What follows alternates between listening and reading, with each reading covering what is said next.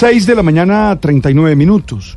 Un día después de recibir el presbiterado, celebré por primera vez como ministro el sacramento de la reconciliación. No recuerdo los pecados que me contaron, pero sí ese momento tan especial y sublime para mi fe y mi ministerio. A lo largo de 25 años fueron muchas las confesiones que escuché.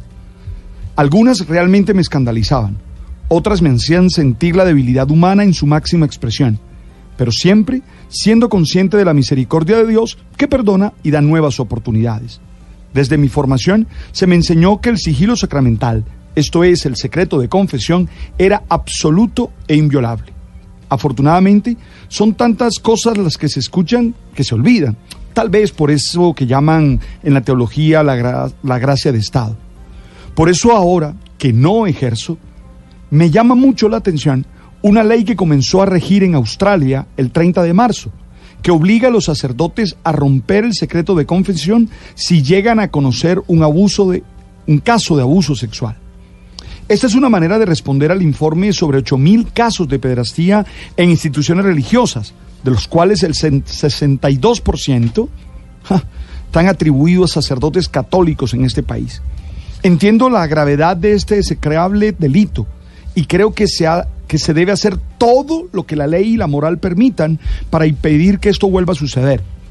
Pero creo que el secreto de confesión es absoluto e inviolable y es la base de, de este sacramento. No creo que ninguna ley civil pueda obligar a un ministro sacerdotal a revelar lo que le han confesado, como lo manda el canon 983 del derecho canónico. La Iglesia tiene que mostrar acciones concretas para castigar duramente a los que han cometido o encubierto este terrible crimen. Pero es necesario entender que el fenómeno no es solo de la Iglesia, sino de la sociedad como tal. Por ejemplo, las cifras que nos muestran aquí en Colombia son realmente alarmantes. Aunque se hacen muchos esfuerzos, cada vez siguen creciendo. Mire, tenemos el informe de medicina legal dice que, por ejemplo, en año 2017 se realizaron 20.338 exámenes de presuntas víctimas de este tipo de delitos, mientras que en el 2018 la cifra llegó a 28.788. Es decir, aumentó un 2.400 casos, equivalente al 11.8%, y en muchos, en su gran mayoría, fueron niños. La sociedad en general y claro, en particular la iglesia, tienen que entender que todos estos casos muestran el grado de enfermedad que padecen y tienen que enfrentar este problema con algo más que discursos.